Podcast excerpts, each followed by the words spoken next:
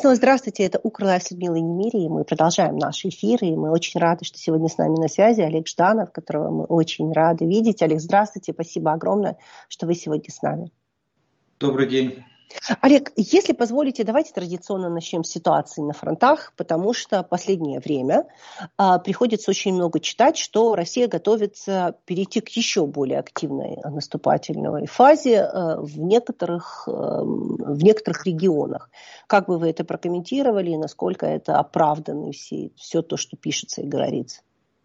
Ну, на некоторых оперативных направлениях, да, такая вероятность существует, и подтверждение этому мы видим то, что э, до конца не использован потенциал группировки на Купинске.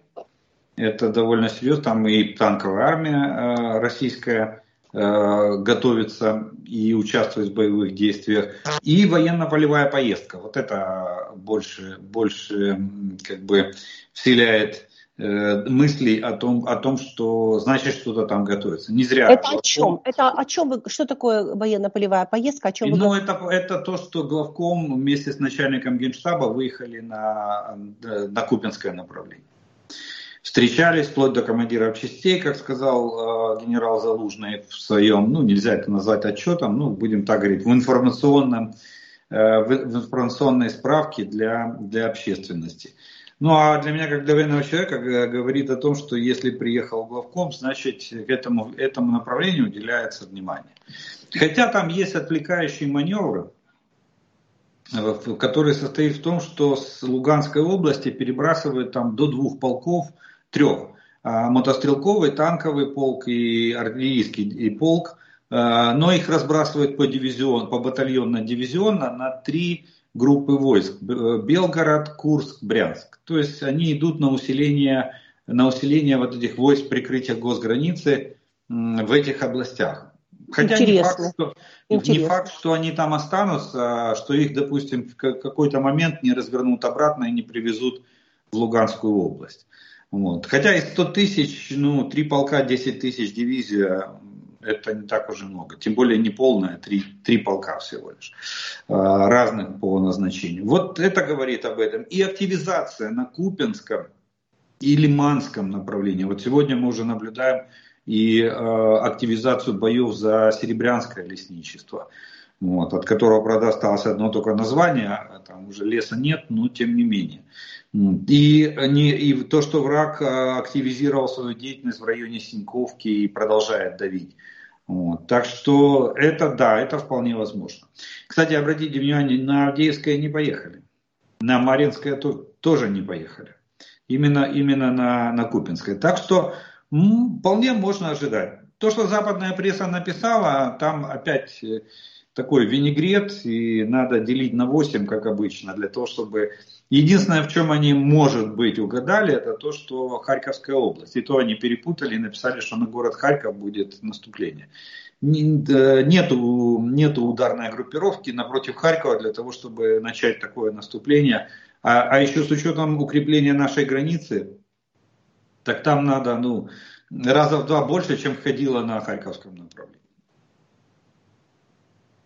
А, Олег, можно тогда небольшое уточнение по Купинскому направлению? Если представить себе а, ну, вот, а, худший сценарий, на который может рассчитывать Россия, худший для нас, да, с их точки зрения, чего они хотели бы достичь и чего они реально могут достичь. Чего хотели бы, наверное, понятно, да, а вот что реально они могут достичь, это вот важный вопрос. То есть, ну, давайте даже, может быть, по максимуму, да, вот ну, по максимуму там довольно, э, по сравнению с тем, что было на, в прошлом году и в поз, особенно в позапрошлом, то по максимуму там довольно скромные запросы. Скорее всего, команда, российское, российское командование собирается, э, будет пытаться э, вытеснить нас за речку Оскол. Для чего? Для того, чтобы каскадом водохранилищ прикрыться как естественной преградой и тем самым обезопасить себя ну, во-первых, там получается буферная зона Луганской области, как они и мечтали. Кстати, буферная зона за два года уменьшилась в 10 раз. Потому что когда впервые заговорили о буферной зоне вдоль э, Донецкой и Луганской области, тогда цифра называлась в 150 километров. Сегодня 15 они хотят. Ну, то есть они померили до оскола 15. Ну, естественно, со стороны со стороны э, Ямполя, опять же, а, а может быть и Изюма, зайти на Славянск-Краматорск э, с севера. А, тогда, да, и там и Сиверск, получается, получает, попадает в окружение. То есть большие сделать, попытаться повторить большие клещи. Из того, что они могут реально, ну, им, им еще Купин же товарный нужен, потому что э, тогда ветка железнодорожная возобновляется. Вот. Из того, что они могут сегодня реально, ну, трудно сказать, насколько они подготовились именно к такому, к такому массированному захвату. Но вероятность того, что они могут э, взять Тиньковку и э, продвинуться в сторону Купинска, она, к сожалению, на сегодняшний день существует. Насколько они подтягивают сейчас свежие войска? Вот если сравнивать наступление прошлого года, да, о котором тоже много же мы говорили, и попытку наступления этого года, вот ну, есть какая-то разница? Означает ли это, что у них там больше войск или меньше войск, они там лучше вооружены? Небо и земля. Спом... Давайте вспомним. Начало осени прошлого года, 23-го, они притянули в экстренном порядке, они притянули две общевойсковые армии, 18-ю и 25-ю. И, и то они их притянули в том виде, в котором, в котором они были на данный момент, на тот момент. И доукомплектовывали, мы еще удивлялись, что в сентябре они пришли, а армии, готовность армии была на 1 декабря. Вот. И они их доукомплектовывали здесь. Кстати, к сожалению, это им удалось. Мы видим, что на и группировка российских войск выросла. 462 тысячи, заявляет наша разведка на сегодняшний день. Э, прибавим сюда 35 тысяч Росгвардии, и того где-то около полумиллиона человек. И, кстати, вот чем отличается сейчас э, доукомплект... Сейчас доукомплектование идет исключительно, э, исключительно подвозом личного состава с учебных центров, которые отмобилизовали или наняли, потому что они сейчас активно проводят э, э, работу с, на, с наемниками в разных странах мира. Особ, особенно в африканских, где Россия имеет свои свои корни в виде вот частных военных компаний, там не только Вагнер участвует, и выполняет какие специфические задачи, оказывая помощь местным диктаторам. Вот. Э, оттуда, поэтому им разрешают вербовать. Ну, как сомалийца взяли, да, этого. Перед этим, перед этим Непал там э, у себя проводил операцию рекрутов российских, арестовывал. Перед этим, мы помним, Куба там то же самое проводила. То есть где-то незаконно, где-то незаконно. То есть сейчас, э, вот как говорит наша разведка, сейчас ситуация, к сожалению, для нас сложилась таким образом, что количество войск и их укомплектованность дает возможность российскому командованию маневрировать войсками здесь, на оккупированных территориях. И из России подвозят только, э, только личный состав и технику для восполнения потерь, для переформирования. Кстати, они из новых частей, они формируют две дивизии на базе Московского военного округа, э, причем упор делается на артиллерию, и бригаду артиллерийскую они формируют в, под Санкт-Петербург. Это из числа э, частей и соединений, которые вновь формируются. Нового больше пока наша разведка ничего не обнаружила. Э, Олег, что с плацдармом? Нашим в Херсонской области. Я так понимаю, что мы его удерживаем, об этом пишет тоже там Институт изучения войны. А, но каковы перспективы? Что-то известно об этом или нет? С плацдармом, в принципе, все не, э, не, все не так плохо. Там даже можно сказать, что очень тяжело, очень. Потому что узкая полоска земли, там, которая 10 квадратных километров, это, конечно же, кошмар, которая простреливается. Сейчас э, российское командование уделяет огромное внимание э, Днепру, реке, переправе. И там просто шквал огня, когда любая, любая лодка или что-то, плавсредство, если появляется на глади воды, то российское командование, конечно же, устраивает реально, реально охоту на это плавсредство, чтобы не допустить переправы ни в одну, ни в другую сторону. Они пытаются. Это почему? Потому что, смотрите, кстати, еще одна, один как бы э, косвенный разведпризнак того, что именно на восточном, на восточной части фронта намечается что-то такое. Почему? Потому что э, Херсонское направление при всем важности и при всей значимости этого направления, оно продолжает снабжаться по остаточному принципу. То есть на сегодняшний день туда техника, вооружение, личный состав э, отправляет по остаточному принципу. Недаром э, генерал этот э, Теплинский, российский, всем известный уже, э, набивший оскомину на языке, он там выгадывает, все, что можно только придумать. То он, то он штрафников офицеров собирает, там какие-то штормроты из них формирует. Теперь он собирает дезертиров и отказников.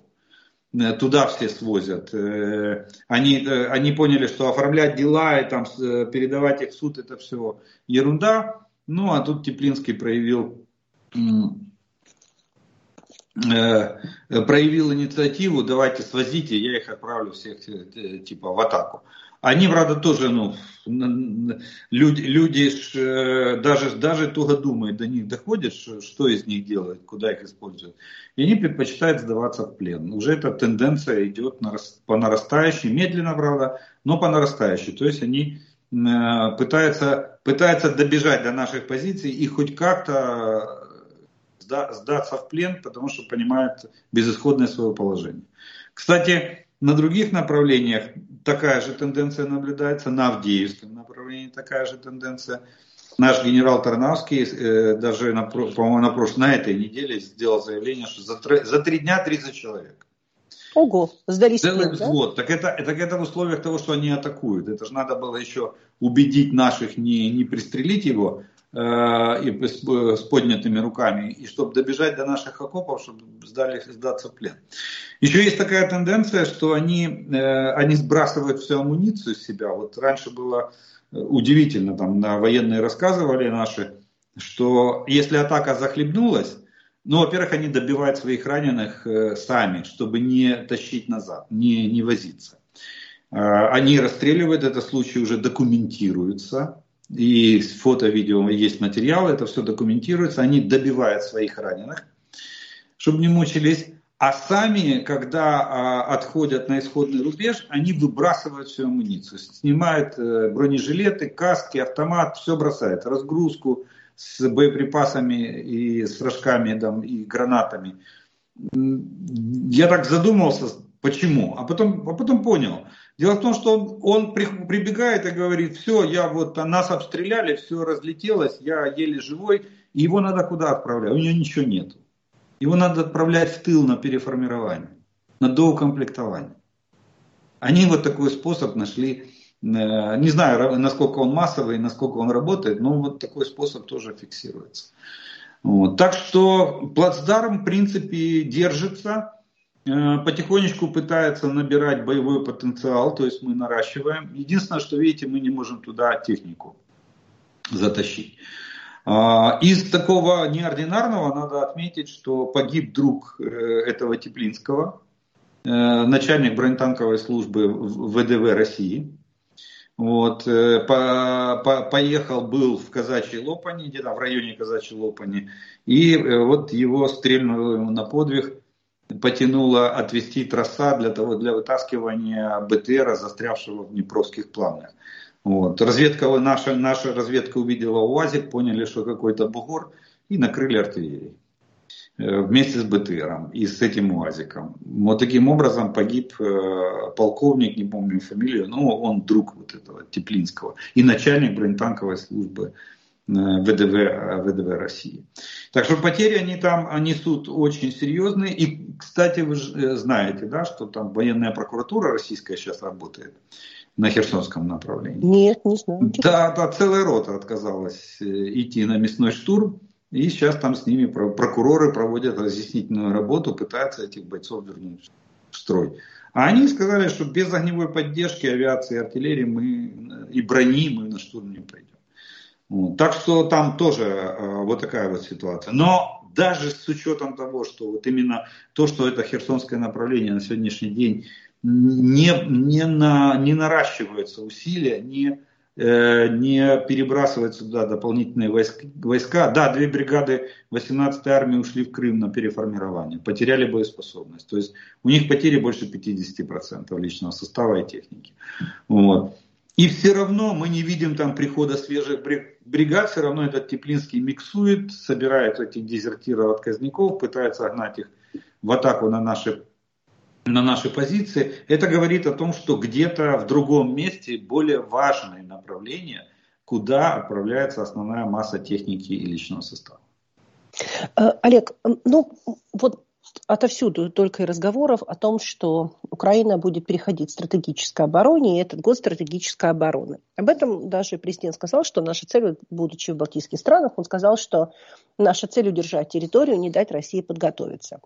Но э, я обратила внимание, что в нескольких э, изданиях западных, значимых таких, влиятельных, появилось несколько статей, которые как раз говорят о другом. И если позволите, я процитирую, я тут очень благодарна коллегам из Радио Свобода, они сделали такую интересную подборку, я случайно ее нашла, и вот, если позволите, прочитаю. Да? Вот Роуз Геттельмер, которая в прошлом была заместителем генсека НАТО, и занимала высокие должности в сухопутных силах США и Госдепе, а также Майкл Райан, бывший заместитель помощника министра обороны США по вопросам Европы и политики НАТО. Что же они говорят? Что должно быть сделано? Мне просто очень интересно, как вы это прокомментируете. И как вам кажется, вот появление самих таких статей, да, это хорошо или не факт? В 2024 году воздушные силы должны стать решающими для ВСУ вот говорится в этой большой статье. Автор рекомендует украинским вооруженным силам создавать временные окна локализированного преимущества в воздухе – которые будут способствовать сосредоточенному огню и маневренности. Они обращают внимание, что ВСУ уже удается успешно не допускать россиян на определенные территории воздушного пространства, по этой же стратегии реально создать и окна воздушного преимущества даже без дополнительного вооружения. Хотя большее и лучшее оружие, адаптированное к этому сценарию, сделает их еще более успешными на всей линии фронта с Россией. Ну, вот так вот э, они... Я, я честно говоря, была несколько удивлена, потому что у нас же нет ни F-16, ничего, о чем они говорят. И это имеет ну, в принципе, он, он говорит э, о том, что э, вот как мы три сушки положили, э, пять самолетов за семь дней. Вот когда мы положили, это, э, то есть мы создаем зоны, мертвые зоны для российской авиации. Но для того, чтобы имеющимся вооружением, тут он, конечно же, не, не, с ним трудно очень согласиться, точнее, я не соглашусь с ним, э, потому что при имеющемся вооружении, при том технической оснащенности наших воздушных сил, ну, это билет для, для наших летчиков и самолета, это билет в один конец. Одно дело создать э, зону э, действия, э, это самое, зону действия ПВО на территорию, оккупированную противником, другое дело войти в эту зону для того, чтобы наносить огневые удары. Поэтому я думаю, что тут насчет имеющейся вооружения, я думаю, что он немножко погорячился. И, а вот с приходом F-16, это как раз та концепция, которую мы с вами здесь обговаривали. И то, что я говорю, что даже эскадрилья С-16 может изменить порядок ведения боевых действий на отдельно взятом оперативном направлении.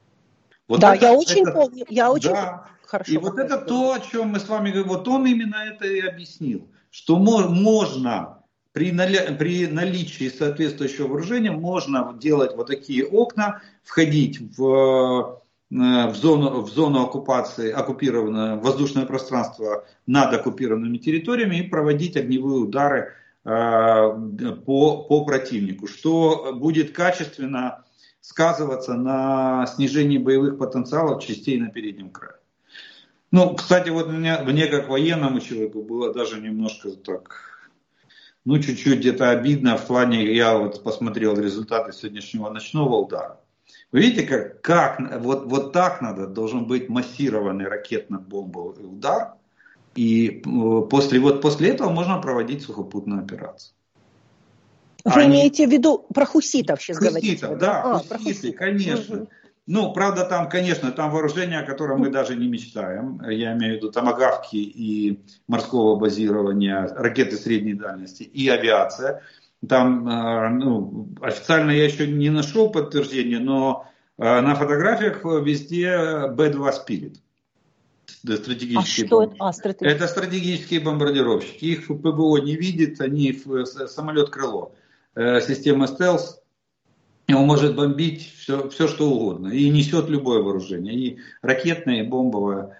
Вот. Э, так что вот это да, нам хотя бы уменьшенную копию, нам хотя бы ракеты малой дальности до 500 километров, оперативно-тактические, и, э, и плюс авиацию типа F-16.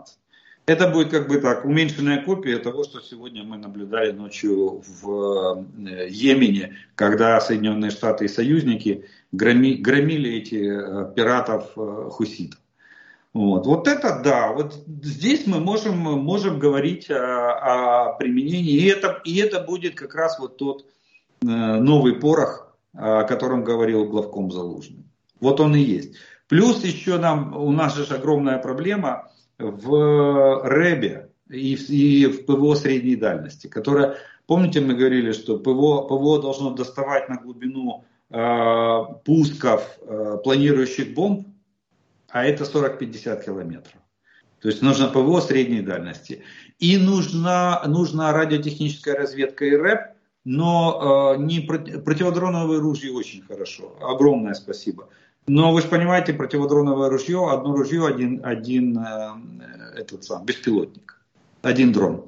И то, если ты в него попал э, пучком э, этих самых излучения, то ты дрон завалил. Если не попал, то хавайся чтобы он, он тебя не догнал. Вот такой принцип. Нам нужна, вот как в России сделана система, каждые 10 километров станция РЭП.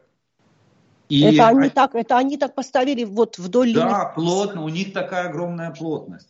И пробиться через эту рэп практически невозможно. Кстати, наши даже научились пользоваться. Как только Россия выключает рэп, значит, э, значит сейчас будут, будут лететь либо эти, как их, ой, заклинило, а, их баражирующие боеприпасы, которые сейчас на ланцеты.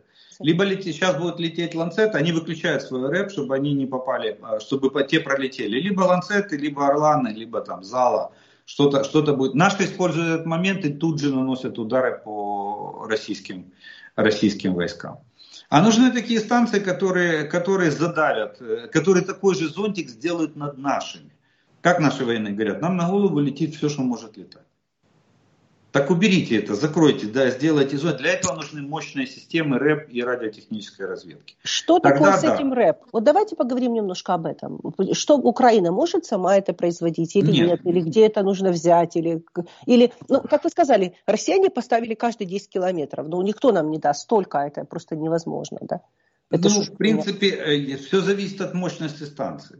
Если станции мощь большие, покрывают там до 100-150 километров, ну вот как, допустим, а, та, та же станция Поле 21, э, Поле 21, да, Борисоглебск, они же они ж довольно мощные, они имеют большие, большой радиус действия. Вот таких станций, ну хотя бы, хотя бы с десяток, чтобы опять же, смотрите, с одной стороны мы закрываем, одно, берем одно оперативное направление, закрываем небо и пускаем, э, и пускаем, ставим ПВО, и э, делаем окно и пускаем туда авиацию. Вот вам уже практически половина огневого поражения противника. Дальше артиллерия добивает на, на более коротких дистанциях. Авиация должна где-то на 100, 100-150 до 200 километров в глубину действовать, то есть практически до госграницы. Артиллерия добивает на коротких дистанциях и сухопутные войска под прикрытием вот этого зонтика огневого начинают, начинают сухопутную операцию. Это классика. Это классика, которая, которая родилась еще в, в Первую мировую войну, когда с планов, с этих, э, э, как, бипланов сбрасывали гранаты, вместо бомб еще не было, и первые пулеметы ставили на, на этих самолетах. Вот. Так что ее ни, никто не отменял, но без нее никак. Вы же понимаете, без нее никак. Поэтому, поэтому для нас это очень важно. И поэтому они, кстати, э, была встреча в Белом доме с промышленниками. Селиван проводил эту встречу. и они встречались с промышленниками. Там очень интересный состав, там фирмы, которые занимаются вот этими технологиями именно в области радиоэлектроники. А вот можно небольшое уточнение, это важно, да, потому что да. я вот читала, э, э, вы предвосхитили, собственно говоря, мой вопрос, да, пять часов встречались не Салливан с этими представителями этих компаний, здесь их очень много, они занимаются, даже те, которые создают, вот я нашла дрон-перехватчик для шахеда, в том числе и другие, много других, но, кстати, это удивительно, потому что меня это даже сам факт этот удивил, что в Белом доме встречаются с представителями этих компаний только сейчас, чтобы обсудить, что можно развивать и, и, и как поставлять дроны э, на вооружение. Да? Это, это интересно. Я думала, что это давным-давно все существует, и что оно там, я не знаю, сделано ну, там. Давайте так. Дроны проявили, а массовость применения дронов проявили себя во второй половине 2023 года. Это раз. И второе, то, что они, помните, тоже мы вели об этом разговор, я сказал, что промышленники не дадут уплыть деньгам мимо. 31 миллиард на кону. Получить оборон заказ на, на, на, воен, на военные разработки, на производство оружия, ну кто же от этого откажется? Весь военно-промышленный комплекс. И они, кстати, они теперь лоббируют интересы, теперь они давят на Конгресс, что надо голосовать помощь. И потому что из 61 миллиарда 31 остается, остается в Соединенных Штатах. Кстати, об этом даже президент Зеленский говорил в одном из своих выступлений сейчас в, своем, в, своей, в своей поездке, э, что 70% выделенных денег остается в США. Ну, бог с ними, нам, э, я, э, лучше, нам нужны патроны и, и дроны и танки. Они, они что же не, должны, должны либо произвести это вооружение, либо снять хранение нам отдать, а себе потом произвести. Но вот здесь промышленность, она кровно заинтересована в том, чтобы эти деньги, получить этот оборонзаказ. И, кстати, там будут, кроме, кроме РЭП, нужны еще и дроны, которые будут работать в условиях вражеской РЭП. Понимаете? То есть они должны, устойчивость должна быть э, такова, чтобы Э, станции радиоэлектронных помех, которые есть на вооружении российской армии, не могли препятствовать работе, э, работе этих дронов. Вот, вот, такая, вот такой вот расклад, и они крутятся вокруг этих денег, э, договариваясь с Белым домом, чтобы получить эти оборонзаказ. Ну что, ну я так понимаю, что Белый дом будет решать, естественно, через Пентагон будет решать, кто получит эти заказы, кто получит эти деньги. Вот. Поэтому раньше этот вопрос не стоял так остро. Мы столкнулись с этим только сейчас, это раз. И второе, такое финансирование, как э, так, большое, появилось тоже только сейчас. Тем более, что они там 30 выделяют на, на военно-техническую помощь, а 31 э, должны остаться для э, гособоронзаказов в Соединенных Штатах. А, Олег, по поводу теперь Приднестровья, если позволите, тоже хотела бы с вами поговорить, потому что э, вот Институт изучения войны написал, что Россия проводит определенные действия по дестабилизации Приднестровья. Мне сложно понять, как она там может проводить эти действия, потому что она не имеет, как-то, я так понимаю, ну, прямой возможности и даже доступа туда, но тем не менее, да. Вот. И э, многие заговорили о том, что Приднестровье в этом году будет очень важным таким фактором военным в том числе. Как бы вы вот это прокомментировали? Мы помним историю про Приднестровье. Помните, еще тогда, в 2022 году, Со когда мы ожидали... Да, да, да. да, да, да, ну, да. Смотрите, Приднестровье, оно существует э, по двум факторам. К сожалению, мы не решили этот вопрос, а его стоило бы решить, потому что это освобождает довольно большое количество войск, которые мы вынуждены там держать. Россия же продолжает его финансировать, ну связь же никто не отменял. Да, они, они не могут там проводить ротацию, да, они не могут сегодня туда отправлять э, грузы и товары, и то еще неизвестно, потому что контрабанду же тоже никто не отменял. Вот. Э, это, это фактически окно в Европу. Почему? Потому что Молдова признает документы ПМР. Они вынуждены это делать. Вот, кстати, почему говорят... Документы ПМР – это документы Приднестровья. Да. Вот почему говорят, помните, когда в 2014 году образовывали эти ЛДНР, Россия очень надеялась, что они здесь провернут приднестровский сценарий. Даже такое выражение было. Так вот, дело в том, что сама Молдова очень сильно зависит от Приднестровья. Очень в промышленном отношении, в экономическом отношении. Они не могут э, поставить высокий забор и закрыть, и закрыть калитку. Поэтому они вынуждены э, признавать эти документы, поэтому они вынуждены подписывать договора, договора, у них там идет экономическое сотрудничество. Понимаете? Вот в чем дело. Вот. И получается так, что э, а почему окно в Европу? Если контрабанда попадает на территорию Приднестровья, она получает там документы, заходит в Молдову, получает Молдов... документы с Молдовы, и это уже легальный товар, который идет в, в Европу. Понимаете? Тут э, и я так, я так и Молдова, кстати, не спешит. Вот хотя бы если бы Майя Санду э, официально обратилась к нам нас сдерживает еще, ну, понятно, что там фактор неформальный, который я сейчас описал, э, это, это само собой, э, как бы есть он или нет, мы не можем сказать на 100%, так как мы с вами не, не владеем полной информацией, да, вот, это как версия. А вот э, форма, а формальный фактор – это международное право, потому что Приднестровье не признанная республика никем, ну, кроме там России и других э, субъектов международного права. Поэтому для того, чтобы туда вторгнуться, надо, а, надо разрешение или обращение э, э, правительства Молдовы с, допустим, письмо с просьбой помочь. Проведение там специальной военной операции, вот как раз здесь, как раз специальная военная операция, термин подходит как никогда по разоружению незаконных бандформирований на территории Молдовы в Приднестровском районе. Вот вам все, пожалуйста. Но, но такого же письма нету из Кишинева. Поэтому, поэтому все, статус-кво сохраняется.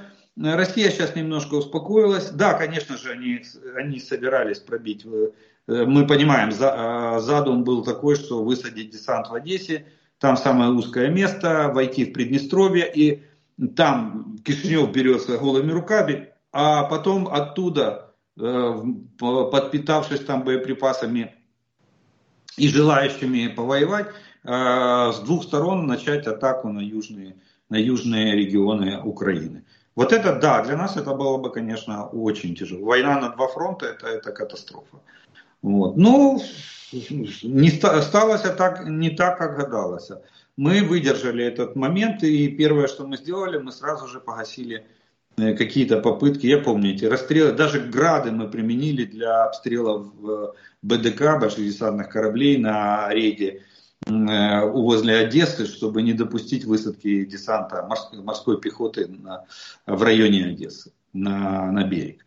Вот. То есть мы предлагали все усилия сделать. Но, тем не менее, вот Приднестровье в таком, в таком непонятном статусе продолжает жить в качестве анклава, продолжает жить и развиваться Э, паразитируя как в Молдове, так и в Украине. Э, Олег, давайте еще раз вернемся к теме стратегической обороны. Об этом тоже очень много пишут, э, и у нас говорят, и на Западе пишут. Вот как это, с вашей точки зрения, может выглядеть для Украины? Означает ли это, что мы построим такие же укрепления, сделаем, заминируем такую же территорию, как условно там сделали русские в свое время? А, вот, или это будет выглядеть как-то иначе? И а, вот если мы переходим к стратегической обороне, это время нам перегруппироваться, собраться, собрать оружие и так далее. Но, наверное, это означает, что и Россия будет делать все то же самое. Вот в этом смысле, насколько здесь, а, ну, это выглядит и, с одной стороны, как необходимость и как продуманный шаг, а с другой стороны, насколько это тоже все опасно. Вот президент же сказал интересную фразу, он сказал, что с одной стороны удержать территорию, а с другой стороны не дать России подготовиться. Ну, ну не дать подготовиться, это э, имелось в виду получить вооружение, которое дает нам дистанционное преимущество, то есть дальность ракеты, а, авиация, вот такое вооружение. Тогда да, тогда не дать подготовиться. Все, что они будут готовить, надо просто громить и по мере появления на нашей территории. Ну а вообще еще лучше, конечно же, громить там.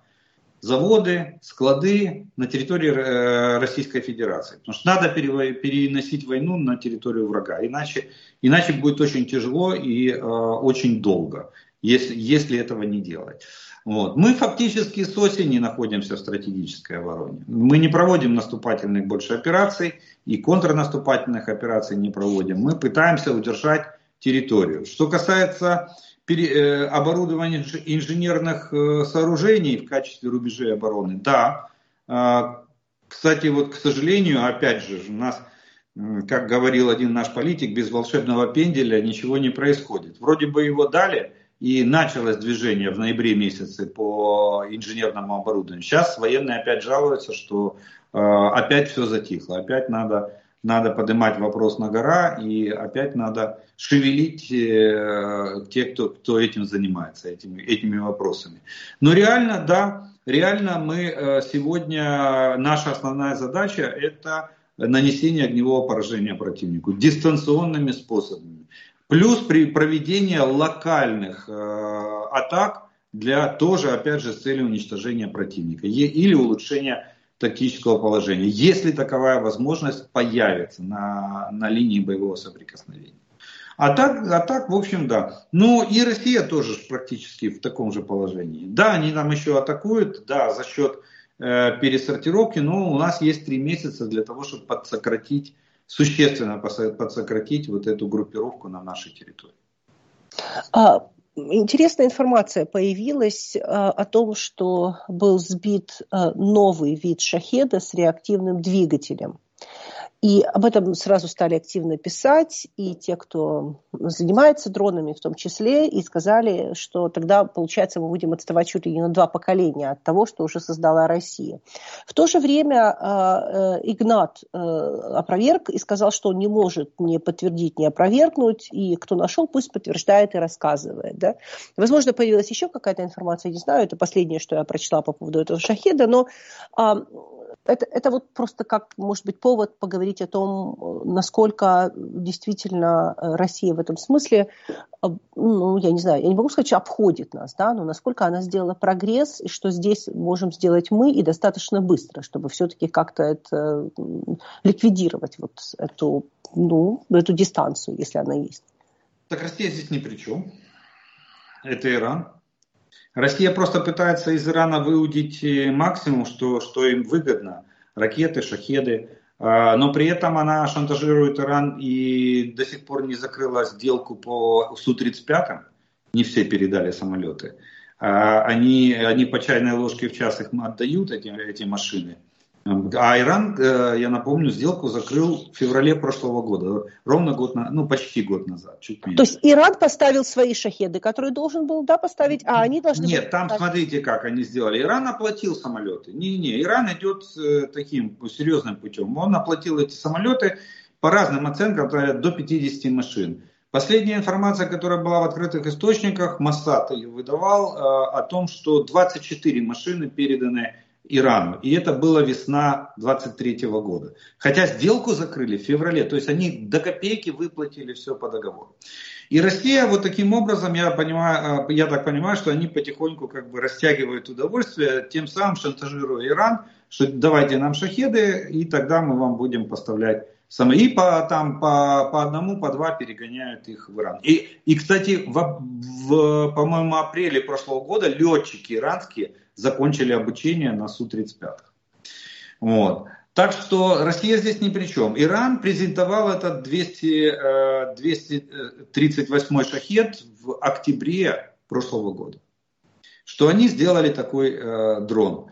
Но э, его тактико-технические характеристики, кроме, кроме скорости полета и э, низкой отражающей способности фюзеляжа, плюс черный матовый цвет, кстати, наши, наши э, силы ПВО уже замечают даже Шахет-136, окрашенный в черную краску матового цвета, для того, чтобы она не, от, не отбивалась в прожекторах, когда наши мобильные группы работают.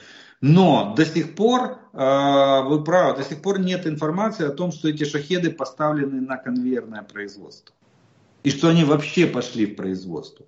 Но скажу вам так, что исходя из того, что мы знаем под 136 и 131 шахеду, то э, для, если они поставили реактивный двигатель, значит должен быть раза в три увеличен топливный бак, а так как внешние габариты особо не поменялись, то значит это может быть сделано за счет э, уменьшения боевого заряда.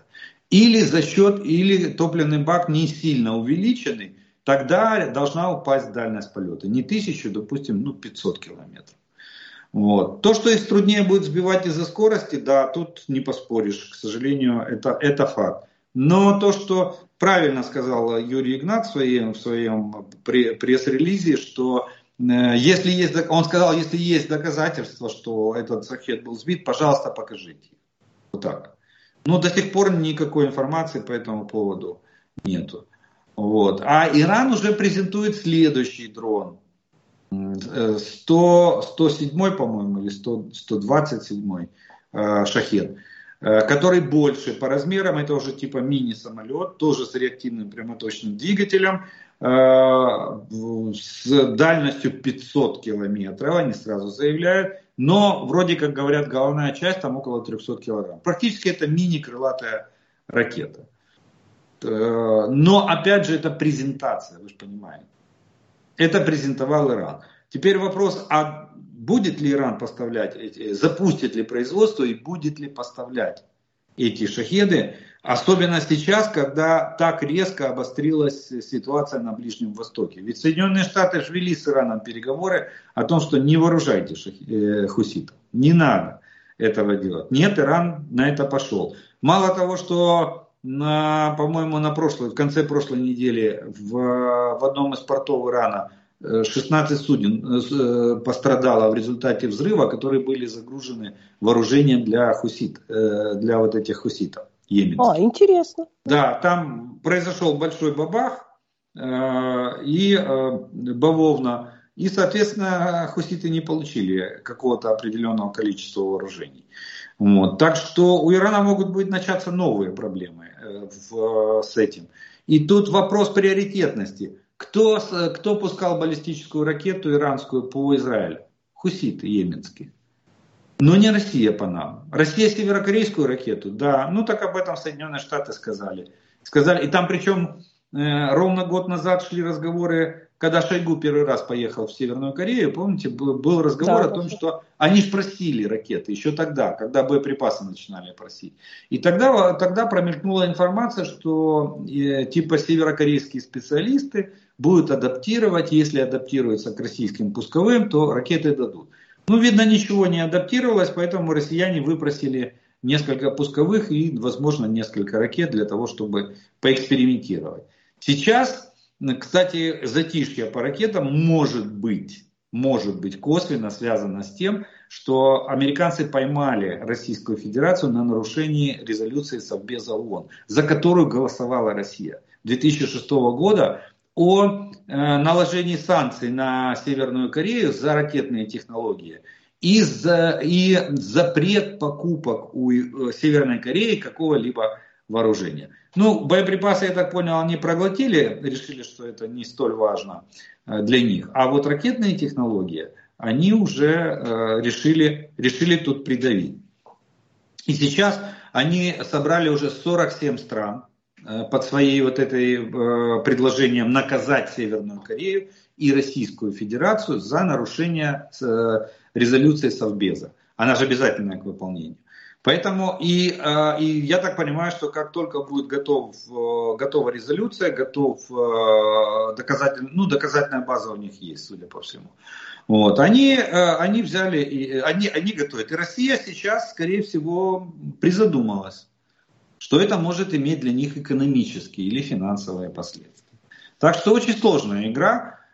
Тем более, что видите, как Китай подрезали так очень Э, практически сбили на взлете с эм, рассекречиванием вот этой информации по поводу ракетных войск стратегического назначения Китая, да, что у а, них... Я не знаю, о чем вы говорите сейчас. Ну, этот же на брифинге Кирби сказал, что по данным американской разведки э, большая часть РВСН не готова, не боеготова в Китае. Ага.